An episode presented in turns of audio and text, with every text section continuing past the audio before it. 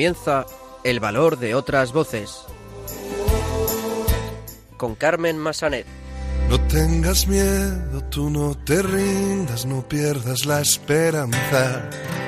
No tengas miedo, yo estoy contigo en lo que venga y nada puede ni podrá el desconsuelo, retando a la esperanza, anda, levántate y anda. Muy buenas tardes, bienvenidos a una nueva edición de El Valor de otras Voces, el programa de discapacidad de Radio María. Me acompaña como siempre en estos micrófonos Silvia Lacalle. Muy buenas tardes, Silvia. Hola, buenas tardes Carmen y buenas tardes a todos nuestros oyentes. Comenzaremos el programa de hoy conociendo el trabajo de la Fundación ADEMO. Se trata de una organización que opera en Madrid y trabaja para que las personas con discapacidad intelectual lleguen a tener una vida totalmente independiente, además de otros proyectos interesantes. Saludaremos a Enrique Alarcón, el presidente de Frater, la Fraternidad Cristiana de Personas con Discapacidad. En esta ocasión nos hablará de lo que trataron en su última comisión general bajo el lema Inclusividad, un signo de los tiempos. Y los locutores de Radio Roncali, emisora de la Fundación Juan 23 Roncali, nos traerán las últimas noticias sobre discapacidad. Finalmente, escucharemos el testimonio de Juan y María Ángeles, padres de David, un joven de 24 años con discapacidad intelectual. Comenzamos. No tengas miedo, voy a cuidar te alzaré cuando caigas. Siempre puedes empezar de cero. Yo lo hago todo nuevo.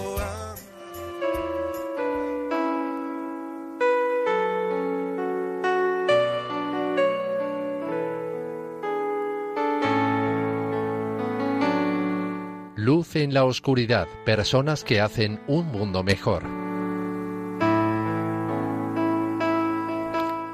Pues como adelantábamos en nuestro sumario, vamos a conocer el trabajo de la Fundación ADEMO, una organización que opera en Madrid y trabaja para que las personas con discapacidad intelectual tengan una vida totalmente independiente, además de otros proyectos de interés. Para conocer algo más sobre este fantástico proyecto, tenemos al otro lado del teléfono a Carlos Clet, presidente de la Fundación ADEMO. Muy buenas tardes, Carlos. muy buenas tardes, Carmen. Muchas gracias por darnos este ratito para que podamos contar un poco estas experiencias, ¿verdad? De, Y de trabajo de tanto tiempo. Cuéntame. Pues nos alegramos de tenerte en el programa. Cuéntanos en primer lugar cómo nace la Fundación ADEMO y cómo lográis pues ser lo que sois ahora. Bueno, vamos a ver. Eh, Fundación ADEMO eh, nació pues cuando un poco todas las organizaciones hicimos una reflexión sobre la necesidad de dotar de estabilidad y de un funcionamiento correcto la totalidad de los servicios de que ya se venían prestando y ampliarlos y extenderlos. En realidad, ADEMO, como nombre, ¿verdad?, nació en 1974. Fue el esfuerzo de, de unos padres en el área de Moratalaz, preocupados en aquel momento por la inexistencia total de, de servicios, de educación, básicamente, destinados a personas con discapacidad. Un espacio muy grande en donde no había materialmente nada en donde se pudieran eh, escolarizar eh, personas que tenían o chavales que tenían en aquel momento discapacidad. Estos padres se unieron y de una manera un poco heroica junto con otros mm, a lo largo también de, toda España fueron haciendo crecer asociaciones que se orientaban a, a, hacer visibles, ¿verdad?, a las personas con discapacidad que muchas veces estaban en aquellos días recluidos en las casas. Este esfuerzo se fue consolidando, fueron haciendo los primeros colegios cuando cubrieron las etapas de, escolarización, generaron los primeros centros ocupacionales y en 1997 eh, decidieron fundar la Fundación ADEMO. Esta asociación ADEMO es patrona de esta fundación y desde 1997 pues ha ido extendiendo lo que es eh, la misión de, fundación, ¿no? que es el contribuir con apoyos y oportunidades a que las personas con discapacidad intelectual y del desarrollo y sus familias eh, mejoren su calidad de vida y lo hagan pues de, una forma eh, que favorezca su inclusión como ciudadanos de, derecho. ¿no? En una sociedad, porque también hay una vocación de cambio del conjunto de la sociedad, ¿no? que sea pues más justa, más solidaria y sobre todo más inclusiva. Vamos a entrar ahora ya en los proyectos pues o programas que lleváis a cabo para ayudar a las personas con discapacidad intelectual. Una de las cosas más importantes para vosotros son las familias de vuestros usuarios. ¿Qué programas tenéis para darles atención, para darles apoyo?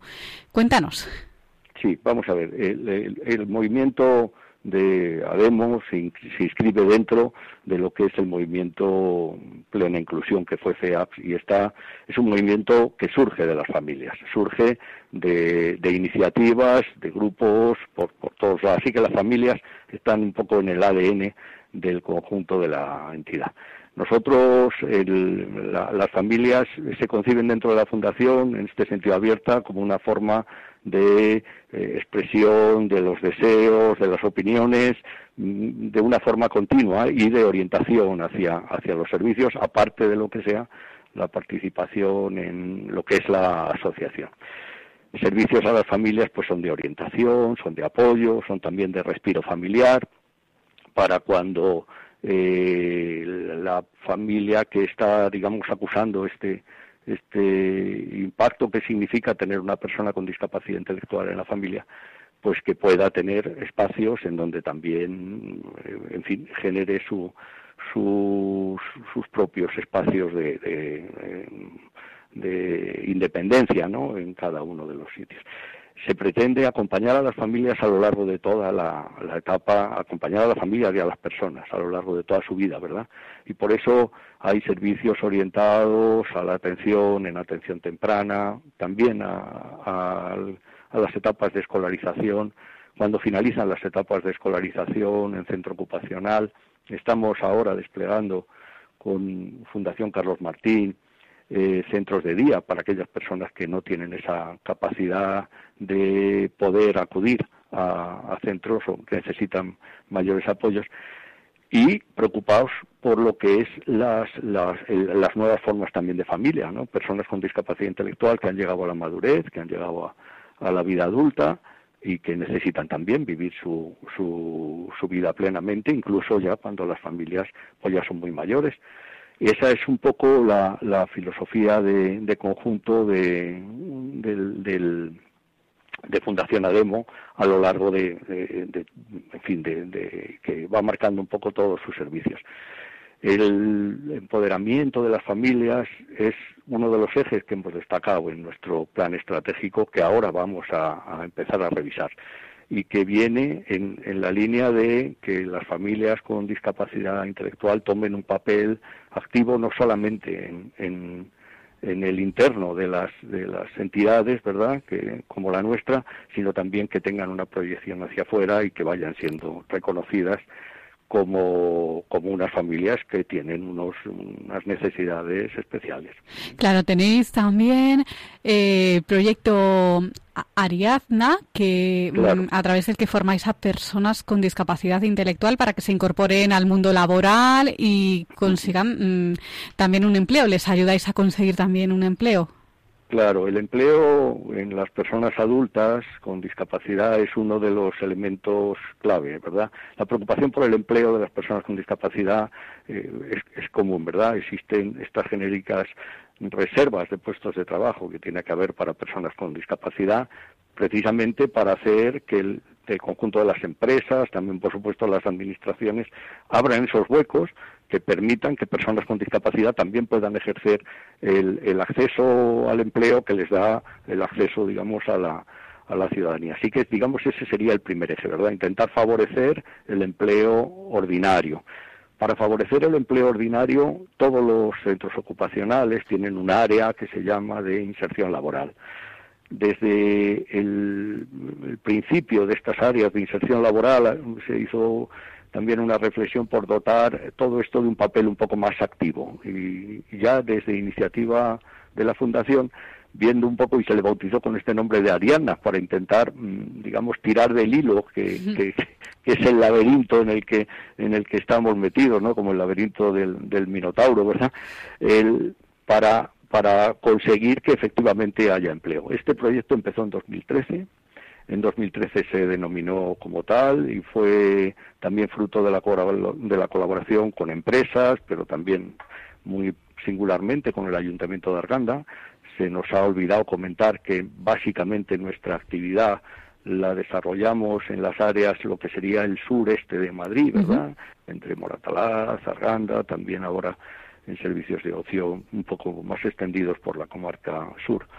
Pero eh, estaba con este proyecto Ariana que lo que pretende no es tanto crear eh, puestos específicos o actividades específicas para personas con discapacidad, sino a través de un programa que tiene como tres patas. Por un lado, averiguar las preferencias, por otro lado, dotar de la formación adecuada y, por último, acompañar en puestos de trabajo eh, haya personas que se ubiquen en puestos de trabajo con, con todo lo que esto representa. Este proyecto ha ido creciendo, ha conseguido algunas, algunos reconocimientos importantes y reconocimientos que en la medida en la que han sido también económicos, pues han contribuido a que efectivamente pues pueda crecer. Hoy en día eh, el proyecto Ariana se sigue desplegando y también se despliegan proyectos hijos de, este proyecto Ariana, ya con otras denominaciones, pero que, eso, lo que están buscando es eh, el, buscar que haya personas con discapacidad que puedan desarrollar puestos de trabajo. El acompañamiento es un acompañamiento en el que eh, se contribuye tanto a que la empresa, digamos, eh, reconozca el hecho de poder tener a una persona con discapacidad en el entorno, los compañeros, los jefes, y que la, la, persona con discapacidad se vaya haciendo con aquellos elementos que eh, constituyen su puesto de trabajo hasta ir retirando esos apoyos. Pues hay personas empleadas en administraciones, en veterinaria, en jardinería, en un montón de, de, por supuesto, en almacenes comerciales.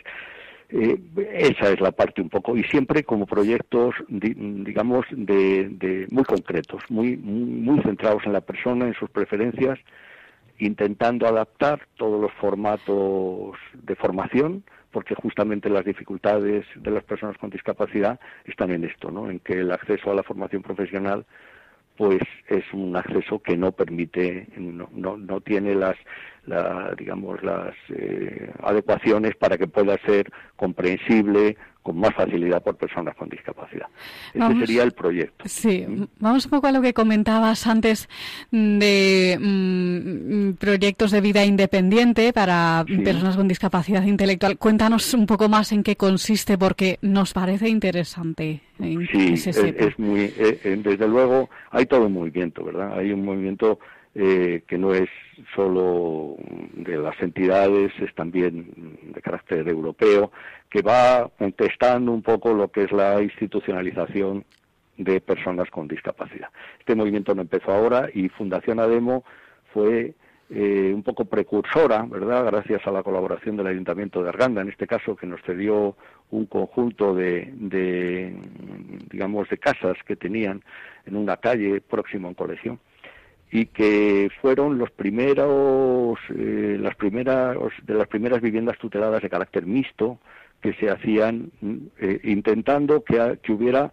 personas que pudieran vivir en un entorno en donde determinadas eh, actividades eh, van siendo, digamos, tutorizadas, ¿verdad?, por, por, monitores, pero que poco a poco, en la medida en la que sus propios proyectos personales van avanzando, sean capaces de ir resolviendo su vida de forma independiente, eh, digamos, adecuado a su propio crecimiento personal, cuando ya sus padres son mayores, pero no necesariamente esperando, a, digamos, a la quiebra del modelo familiar en donde los padres ya no estuvieran. Este proyecto empezó más o menos en 1998, ya tiene casi o más de 20 años, y eh, lo que ha conseguido es que haya ahora 12, 9 personas con discapacidad que vayan cuestionando un poco todo lo que es el concepto de cómo hay que vivir en el futuro. Este proyecto se ha abierto y se ha completado, ¿no? porque se trata de ir adecuando los modelos a las personas. eh, con, personas que materialmente están viviendo independiente. Se hizo una iniciativa eh, en el Ayuntamiento de Madrid intentando, partido de plena inclusión, con el apoyo inicial de Fundación Ademo, de intentar generar una oficina de apoyo a la vida independiente. Para este proyecto, el Ayuntamiento está pendiente de adjudicar un, en fin, una, dotación económica y que se trataría de intentar favorecer que haya personas que puedan permanecer viviendo en sus casas, en las que han tenido toda la vida o al menos en, en sus barrios, eh, adecuando aquellos apoyos a la necesidad que cada una de, estas personas eh, tiene.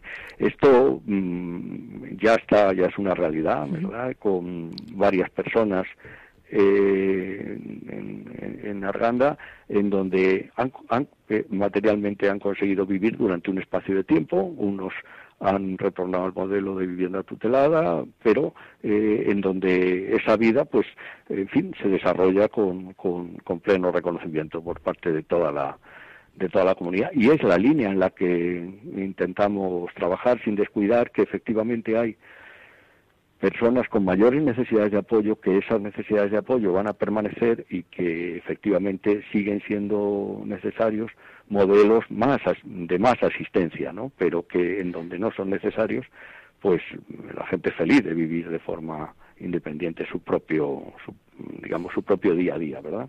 Esa sería un poco la, la línea en donde, en donde estaríamos trabajando estos proyectos. Como ves, pues es mm, tocar un poco todas las etapas de vida de, de las personas, eh, con mucha mm, necesidad de centrarse en eh, todo lo que es sus, eh, digamos, sus actividades, su tiempo libre y aquí pues son muy importantes también las actividades que al margen de las regladas, me refiero a colegio, centros ocupacionales, incluso viviendas tuteladas en algún sentido, pues son todas las que componen el resto de la vida de las personas. El ocio, la cultura, el deporte, en donde también intentamos que haya, en fin, un, servicio eh, suficiente. En entidades como la vuestra, Carlos, es importante el trabajo de los voluntarios para llegar a conseguir pues todos estos objetivos. Eh, ¿Quién puede ser voluntario de Fundación ADEMO? ¿Les pedís algún requisito en concreto? Bueno, me vas a permitir que incluso antes de entrar en los voluntarios, desde Fundación ADEMO haga también un reconocimiento muy importante a los profesionales, a las personas que materialmente llevan trabajando y levantando estos proyectos casi desde el principio. ¿eh? Desde el principio de 1970, ahora muchas de estas personas son mayores y han entregado toda su vida profesional, al igual que algunos responsables y algunas familias, y, la verdad, muy retribuidos en lo que son los salarios emocionales, ¿verdad? Porque eh, no ha sido uno de los sectores, ni mucho menos, mejor retribuidos. A estas alturas, eh, dentro del movimiento Plena Inclusión, son algunos miles de las personas que han, han ido entregando día a día, me refiero a Plena Inclusión Madrid, día a día su, su trabajo a, eh, a ir también configurando el modelo de servicios y de atención. Además de esto, desde luego, además de los profesionales, toda esta actividad se desarrolla con la participación de un volumen importantísimo de voluntarios. Yo no sé si el número que se estaba estimando en Madrid era de cerca de 4.300 voluntarios en el conjunto de entidades. Nosotros podemos contar con mm, algunas decenas de personas que prestan esa aportación voluntaria. En esta tarde en la que estamos hablando, ¿verdad? Una tarde de fin de semana, es bueno para las personas que nos oyen que sepan que hay personas que entregan una parte importante de sus horas del fin de semana en acompañar, en, eh, digamos, dar estabilidad a aquellas actividades de ocio que las personas eh, pretenden desarrollar. Es verdad que los modelos con, normalmente se nutren, ¿verdad?, de gente joven, y la gente joven hoy en día está muy constreñida pues por la precariedad, los, los trabajos esporádicos, los trabajos en, en, épocas de fin de semana. Y sí que es cierto que estamos haciendo un llamamiento importante para ir recuperando esa actividad de, voluntariado que, que, de alguna forma devuelve a la sociedad parte de lo que esta misma sociedad nos, nos, nos entrega. Pues si te parece, si hay personas con discapacidad que ejercen ese voluntariado. Sí. También en otras entidades, personas de eso, y que incluso se presentó una guía fácil de voluntariado para que las personas conocieran los derechos y estas cuestiones. Nosotros en, voluntariado eh, hemos abierto verdad una campaña que es el Experience Box, ¿no? que haya personas que sean capaces de, descubrir cuántas cosas les va a descubrir esta actividad voluntaria. Pues si te parece, Carlos, vamos a dar los datos de contacto de vuestra fundación para aquellos oyentes pues que quieran colaborar de algún modo con vosotros o bien pues Lo recibir que información. voy a dar es el teléfono, ¿verdad? El 91 eh, 91 772 3500 ese es el teléfono de la Fundación y a partir de allí se, dispone para que las personas de proyectos hagan esta labor un poco de, voluntario. Efectivamente, el voluntario necesita unos mínimos de formación en nuestra página web que se llama ademo.org. ¿eh? Eh, puede contactar y verá todos estos elementos de formación del voluntariado, un pequeño manual. Es cierto que mm, para la atención de personas con discapacidad es necesario saber que la persona cuenta con, unos mínimos referenciales para que esa actividad voluntaria pues pueda ser eh, útil. Y, la verdad que agradecerlo de antemano. Cualquier acercamiento que se produzca hacia el, voluntariado, hacia las personas con discapacidad, permite el, digamos una doble alimentación. Por un lado es las personas que se acercan y que comprenden lo que es el hecho de la discapacidad y, digamos, las dificultades y la vulnerabilidad, pero también aproximando el voluntariado a, mm, de, personas con discapacidad en otros entornos. Y se está haciendo en residencias, en centros de mayores, donde van eh, aparte de otros eventos. Pues... muy importante el voluntariado corporativo, al que agradecemos mucho y muy especialmente hay empresas, AXA, Telefónica, que, por decir dos, ¿verdad? Pero son muchas que cada vez van promoviendo, Banco de Santander, cada vez van promoviendo más eh, actividades de voluntariado en, el conjunto de sus, de sus trabajadores y esa aportación es muy buena y muy necesaria también para dar estabilidad a algunos proyectos. Pues Carlos Clet, presidente de Fundación ADEMO, muchísimas gracias por ayudarnos a difundir vuestro trabajo. Ha sido un placer de verdad tenerte con nosotros pues, en el programa. Carmen, muchas gracias. Nos vamos a agradecerte que nos hayas dado este este pequeño altavoz y decir a todo el mundo que en esa página, en esa dirección, estamos disponibles no solo para estas actividades de voluntariado, sino también para que se acerquen familias, como en atención temprana, a buscar esos primeros apoyos, esos programas padre a padre, en donde puedan sentirse confortados y, asistidos en esta las familias que están en esta situación. Pues un abrazo. Un, abrazo. Hasta luego.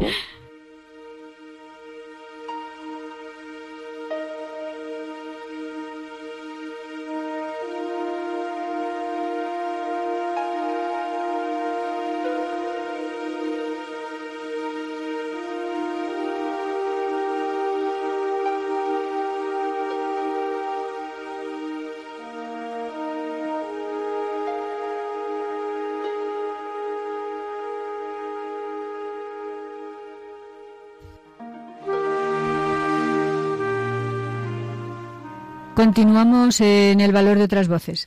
Ahora vamos a saludar a Enrique Alarcón, presidente de Frater, la Fraternidad Cristiana de Personas con Discapacidad. En esta ocasión nos hablará de lo que trataron en su última comisión general, bajo el lema Inclusividad, un signo de los tiempos. Se trabajó acerca de cómo deben ser una sociedad y una iglesia inclusivas. Muy buenas tardes, Enrique. Hola, muy buenas tardes, Carmen. Hola, buenas tardes. Pues te queríamos preguntar, en primer lugar, para los oyentes que aún no lo sepan, recuérdanos cuál es la función de la Comisión General en Frater. Mm, bueno, pues mira, la Comisión General es la que se reúne entre asambleas generales y tenemos representación mm, de todas las fraternidades regionales de España. Y ahí tratamos temas globales, de profundización y también de organización.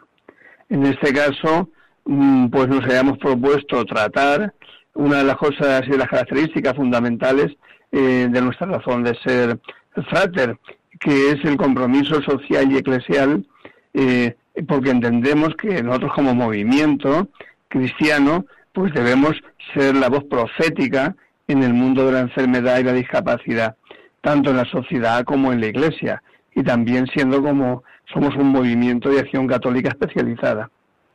Sí, pues vamos ahora al tema sobre el que trabajasteis en, en la comisión.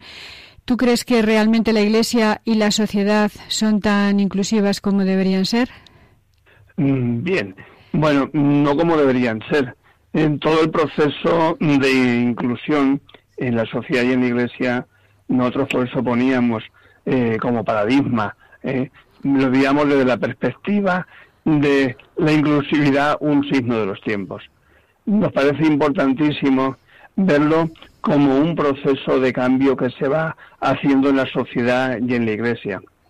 Hasta hace poco eh, habíamos todavía teníamos sombras de haber pasado por un proceso de situaciones de verdadera exclusión social. Ya dimos un paso bastante importante eh, al considerarnos ya como parte de la sociedad al integrarnos en ella. ¿eh? Y hablábamos de integración como un elemento importante, como un paso más en todo este proceso, pero no es suficiente. Hoy día ya nos situamos ante un nuevo escenario donde el concepto de la palabra inclusión va arraigando en las mentes, en las estructuras, pero también en las legislaciones, que inclusión en definitiva supone adoptar una sociedad donde todos y todas las personas tenemos la misma igualdad de oportunidades. Y eso nos supone que esa igualdad de oportunidades tiene que manifestarse, que expresarse en acceder al mundo laboral, a la educación, a los espacios de ocio, a la cultura, pero siempre teniendo en cuenta una cuestión, y es que es un derecho fundamental, no solamente reconocido en nuestra legislación, sino también en, en las Naciones Unidas a través de la Convención para la Discapacidad. Sí.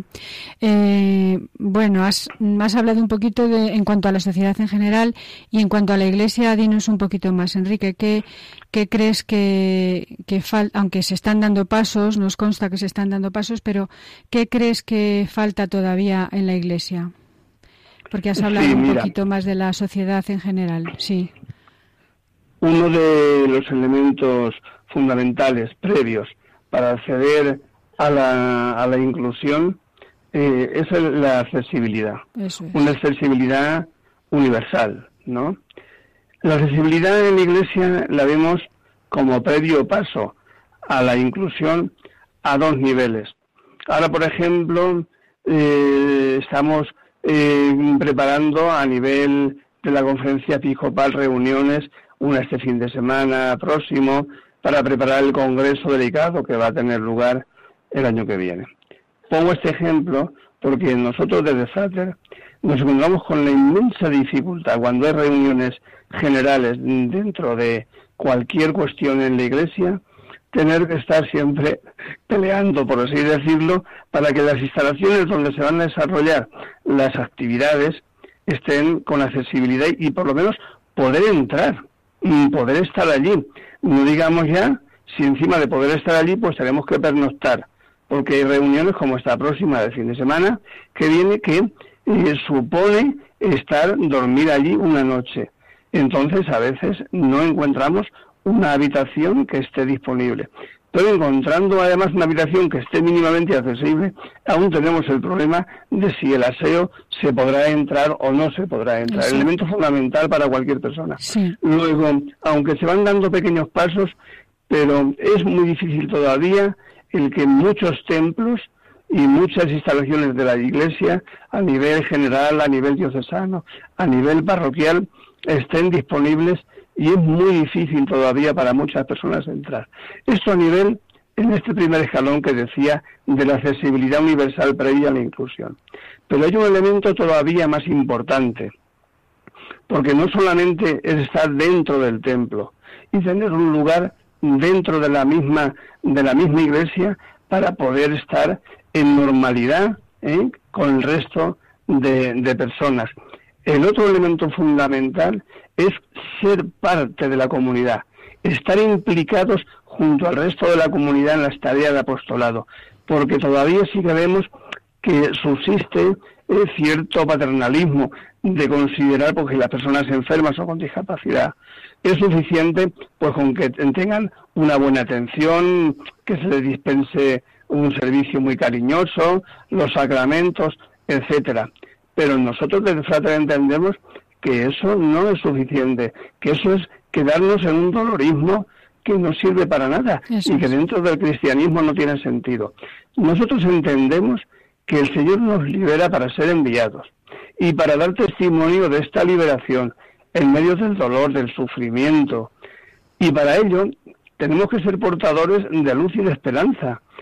Entonces, la persona con enfermedad y con discapacidad dentro de la Iglesia, entendemos desde Frater que tiene que ser sujeto activo de evangelización.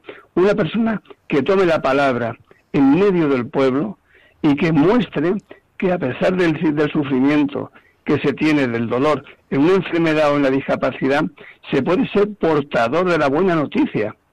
Sí.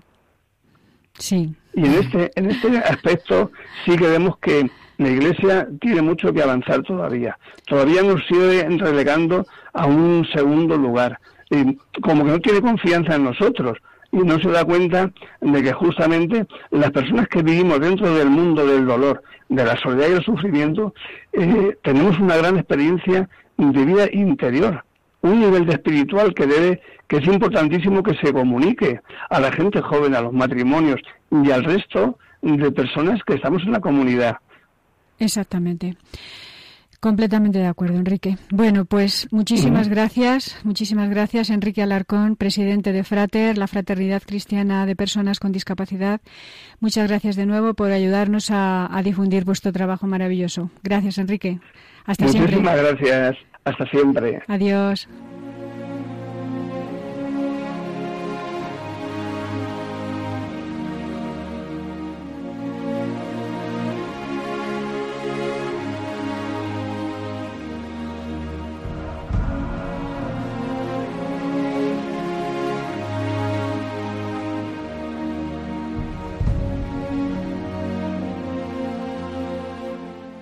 Pues ahora continuamos en el valor de otras voces y vamos a escuchar las últimas noticias sobre el mundo de la discapacidad.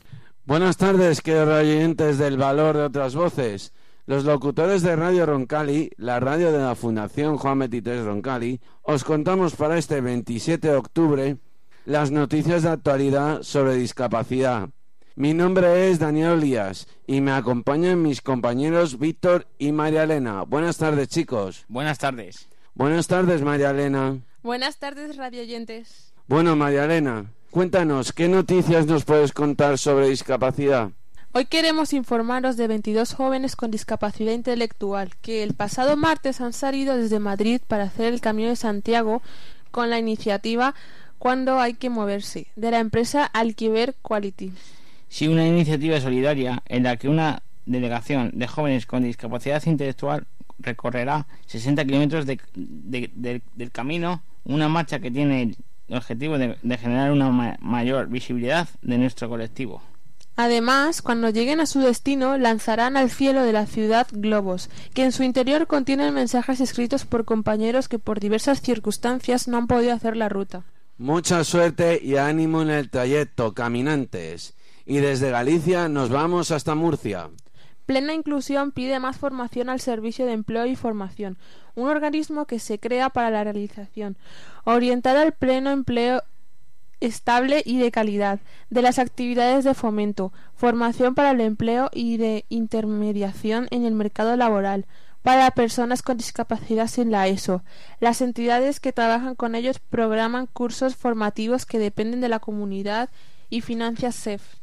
Se conocen como cursos del nivel 1 y no requieren formación previa. En total, este año se han impartido 10 de este tipo con una inversión del SEF de 189.228 millones de euros, cuatro menos que el año anterior, uno menos que en 2017.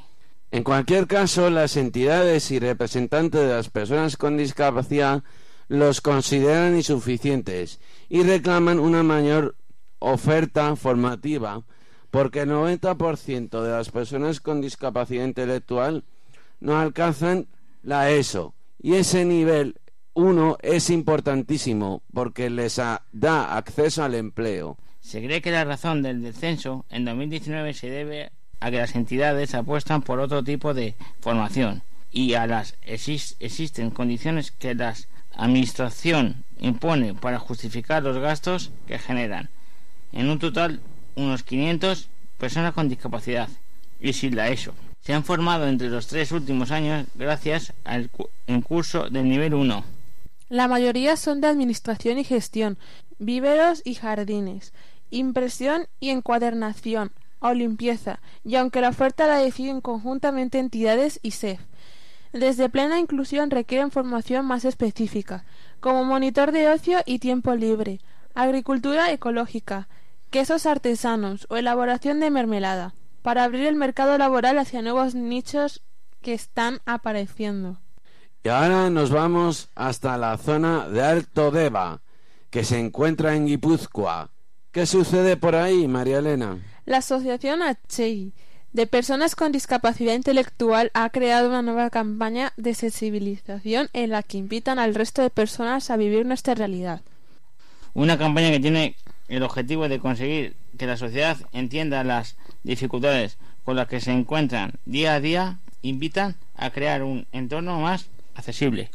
Bajo el lema de Vive mi realidad intelectual, quieren intentar que la sociedad se percate de esas dificultades y que apueste por lo sencillo para crear un entorno más fácil de entender para todas las personas. El hecho de entender el medio en el que vivimos supone ganar una, una autonomía e independencia, lo que repercute directamente en la calidad de vida de las personas. Qué buena campaña. Espero que el trabajo que han hecho tenga un buen resultado, sobre todo para nosotros.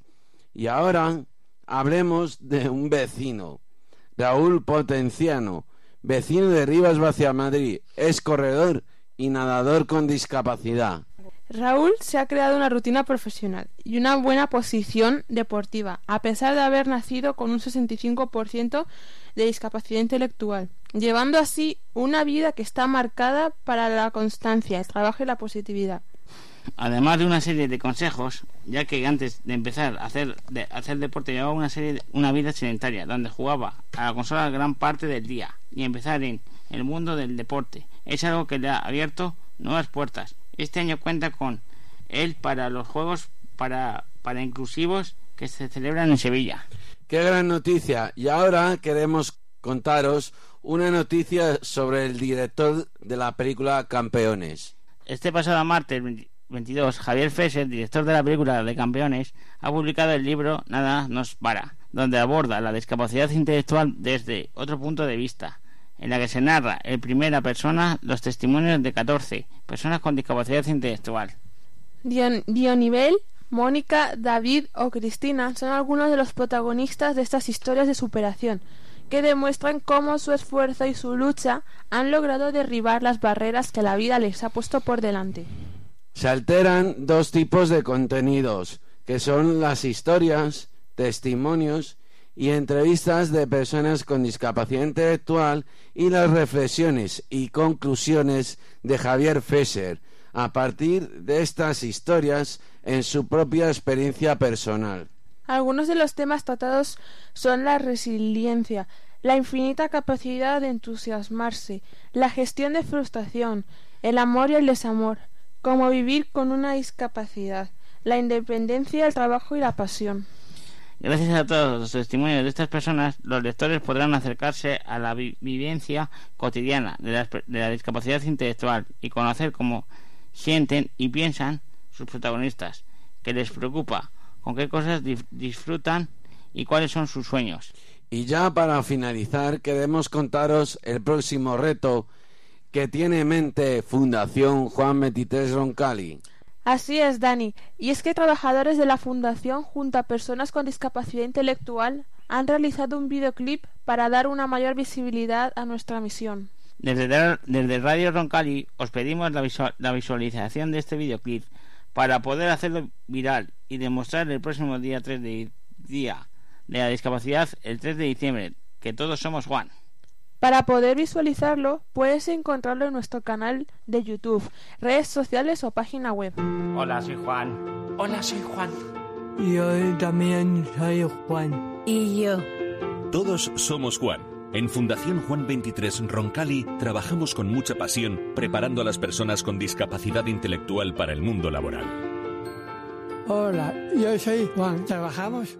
Muchas gracias, compañeros, por ofrecer a nuestros oyentes las noticias sobre discapacidad más actuales en nuestro panorama nacional. Y a vosotros, oyentes, os esperamos dentro de 15 días, aquí, en El Valor de Otras Voces. Muchas gracias, compañeros de Radio Roncali, por traernos estas estupendas noticias. Hasta el próximo día.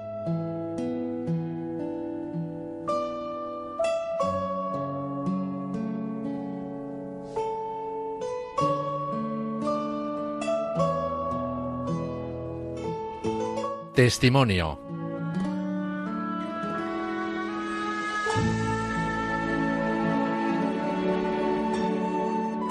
Continuamos en el valor de otras voces y ahora vamos a escuchar el testimonio de Juan y de María Ángeles, padres de David, un joven de 24 años con discapacidad intelectual. Ellos nos van a contar su experiencia personal de tener un hijo con una discapacidad y de cómo han salido adelante. Muy buenas tardes a los dos. Hola, buenas, tardes. Nos alegramos de teneros con vosotros en el programa. Eh, Juan, eh, empezamos por ti, si te parece. ¿Cómo os enteráis de que algo no, no marcha bien? ¿no? De que David pues viene con una discapacidad, porque os lo comunican antes, ¿verdad? Sí, sí, tenía una enfermedad congénita, entonces tenía hidrocefalia, y bueno, tiene y tiene hidrocefalia, y, bueno, esto es un tema muy complicado y, y, y esto a través de, del, del, ginecólogo pues nos dijo que, que bueno que, que tenía problemas, que, que tenía que tenía la cabeza muy grande y que tenía que tenía problemas. Fue fue fue antes de con cinco meses de embarazo aproximadamente.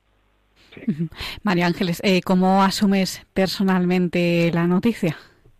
Hombre, pues en el primer momento muy mal, muy mal porque no lo ponían todo muy negro, muy negro y que la cosa venía todo muy mal y todo fatal y que no había mucha solución.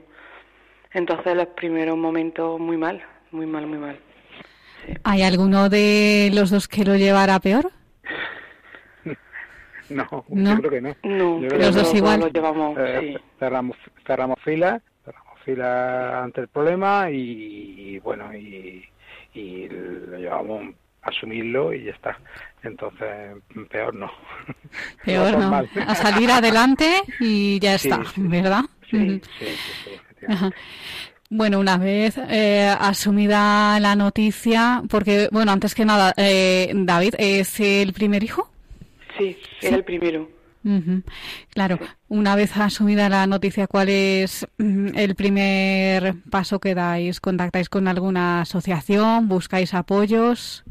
Mm, no, la verdad es que mm, de, pues no es cuestión de unos días o de una hora, esto es de... Lo tuvimos que ir asumiendo durante todo el embarazo porque ya ha comentado Juan que fue alrededor del quinto mes o así de embarazo, entonces hasta que no te haces a la idea porque no sabes tampoco exactamente, te, lo, te están contando qué es lo que tiene, qué es lo que trae, pero no te haces a la idea, no sabes exactamente qué es.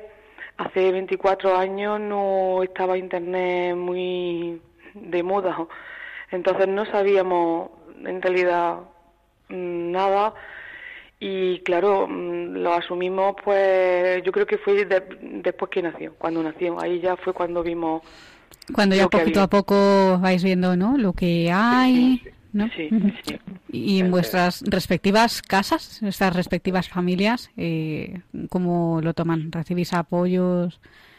ese fue ese fue el apoyo importante. El apoyo importante fue por parte de la familia por parte de, de, la familia de ella, la familia mía y todos los que los que conocían el caso, pues que, que bueno, pues que nos que nos apoyaron y no y no nos intentaron echar echar, adelante. Las familias son fueron lo, lo más el apoyo más significativo. ¿Tiene más hermanos, David? Sí, una hermana que vino después, sí. Vino después. ¿Y ella cómo, cómo lo lleva? ¿Cómo le explicáis ah. un poco lo que le pasa a su hermano? Pues la verdad es que a Irene no, porque nosotros cuando mm, Irene vino, David ya tenía seis años, porque como antes tenía muchas revisiones, prácticamente cada semana estábamos en Madrid, entonces pues nos esperamos un poquito a tener otro, también te lo pensaba, pero cuando vino Irene, la verdad es que David ya tenía seis años, era completamente autónomo, y entonces a Irene, ni a Irene ni a sus primos, porque David tenía a sus primos y siempre se han relacionado mucho, vivíamos muy cerca, y nunca le dijimos nada de discapacidad ni nada. Mm, ella vino un día con tres años, la, cuando fue al, empezó al colegio, y con tres años fue cuando vino un día y me dijo, mamá, ¿por qué le dicen en el colegio a David mm, que tiene la cabeza grande? Dice, no lo entiendo, no sé por qué le dicen cabezón. O, y por qué se, a veces se burlaban de él o le decían cosas. Entonces, claro, ya sí, ahí sí le explicamos. Pero claro, ellas lo veían todos, sus primos, y, y ella misma lo veían con naturalidad y, y nosotros lo hemos vivido siempre con toda la naturalidad del mundo. Ya Qué bien. Y desde el punto de vista de la integración, eh, David siempre fue a colegios ordinarios, fue a algún colegio específico de educación especial. ¿Cómo fue esa, esa etapa? Sí, pues eh, estuvo los primeros los primeros años mm, estuvo yendo al colegio al colegio del pueblo, al colegio normal, de educación normal. Eh, sí estaba en unas clases de, de apoyo, unas clases especiales de apoyo, pero él estaba integrado en el grupo de, de, amigos y tal en colegio normal. Luego ya cuando empezó a ser más grande, que también la, o sea, la, lo que es la relación con, los, con los compañeros eh, era más, había más distancia en el, en el tema de, de la de, de, comprensión, de comprensión y todo esto, pues mm, se separó un poquito más y, y ya empezó, empezamos, empezó a ir a un colegio de, de educación especial eh, una asociación de, de padres de, de, niños discapacitados que, que, tiene un colegio de educación especial y se llama ProSub y, y, eh, y empezó a ir al colegio este hasta los 21 años. Y ahora, como es un día en su vida? ¿Él ha, hecho algún curso, ha hecho algo de formación profesional? Eh, bueno, ¿cómo es un día a día para David? Bueno, pues David ahora mismo está mm, desempleado, busca trabajo, tiene mucha ilusión, ha hecho cursos eh, de jardinería, eh, ha estado haciendo prácticas en una residencia de ancianos en Peñarroya, pero ahora mismo pues está en casa.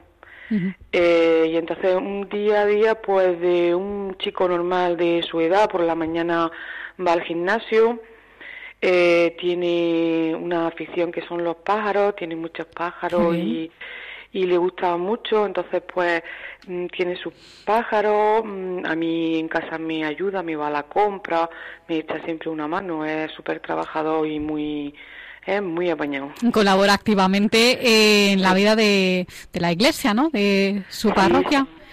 Sí, sí. ¿Y, qué es lo que hace?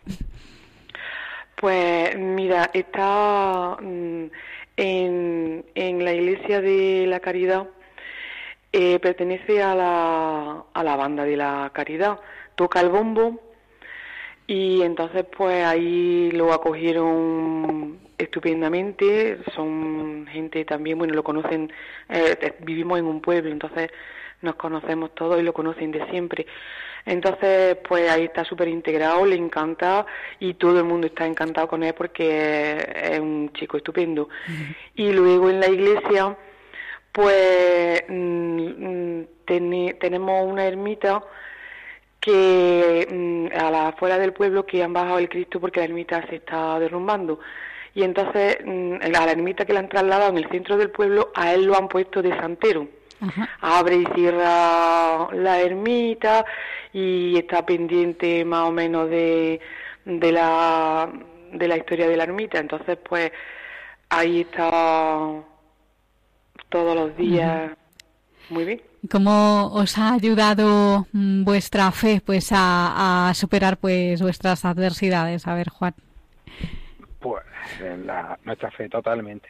O sea, eh, la, la, la, madurez en la fe lo que lo que nos ha hecho ha sido asumir el problema y, y, y eso y, y, lo, y, lo, que estamos diciendo y, vivirlo con naturalidad porque eh, es un problema que, que, que, está ahí, que no puedes hacer nada y que lo único que tienes que hacer es sobre, sobrellevarlo y llevarlo y llevarlo bien y llevarlo a gusto y, y, y que, y que David sea feliz, que David mm, esté, esté integrado, que es lo, que es lo principal.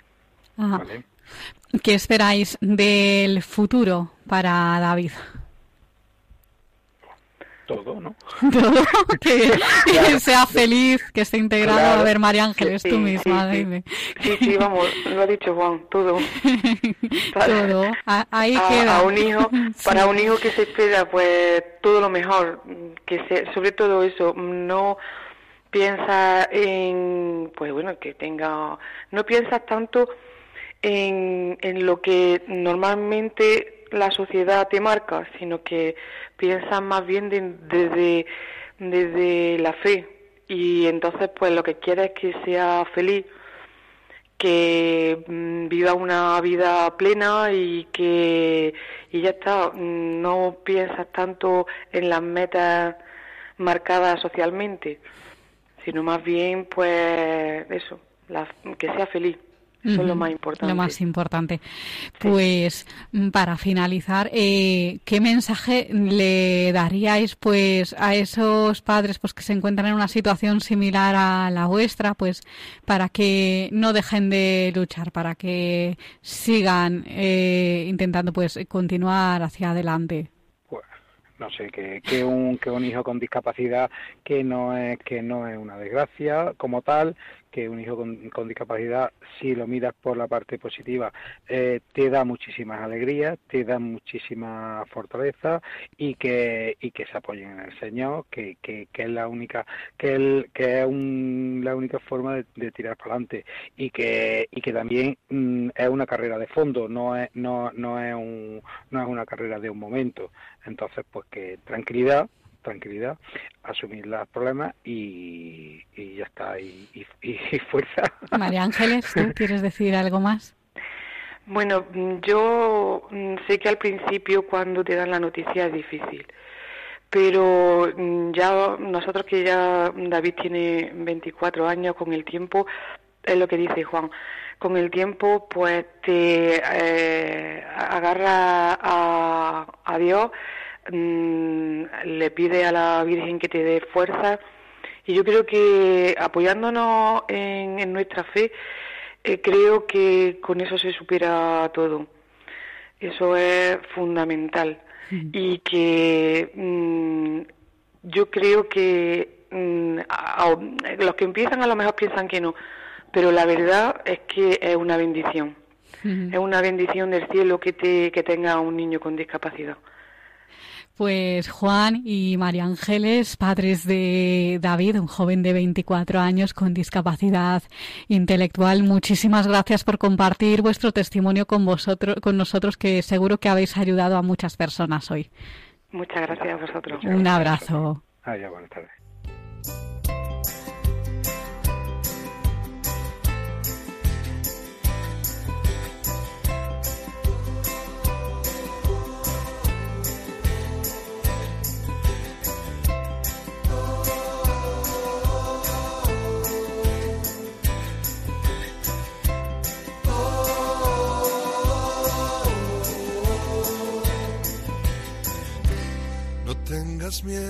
Pues hasta aquí llega esta edición del Valor de otras Voces. Les recordamos ahora nuestras formas de contacto. son las siguientes. Nuestras vías de contacto son las siguientes. Por un lado tenemos nuestro correo electrónico y la dirección es el valor de otras voces arroba. Repito, el valor de otras voces arroba. Y el teléfono de nuestro contestador, el número es el siguiente, 91 153 8570. 91 153 8570. Y le recordamos también los datos de contacto de la Fundación ADEMO. El teléfono es de Madrid 91 772 3500 91 772 3500 y su página web es www.ademo.org www.ademo.org y también, eh, si quieren, por si quieren obtener más información acerca del trabajo de Frater, la Fraternidad Cristiana de Personas con Discapacidad, pueden entrar en su página web, que es la siguiente: www.fratersp.org. www.fratersp.org. Muchas gracias, Silvia, por estar con nosotros un programa más. Gracias, Carmen, a ti, a todos nuestros oyentes y a las personas que han intervenido. Muchísimas gracias por sus testimonios y hasta el próximo día. Pues a ustedes, queridos oyentes, les esperamos al otro lado del transistor, como siempre, en 15 días. Un abrazo, muchas gracias por estar ahí. Voy a despertarte y estaré a tu lado para que cada día sea un nuevo renacer. Han escuchado El valor de otras voces. Un programa presentado por Carmen Massanet.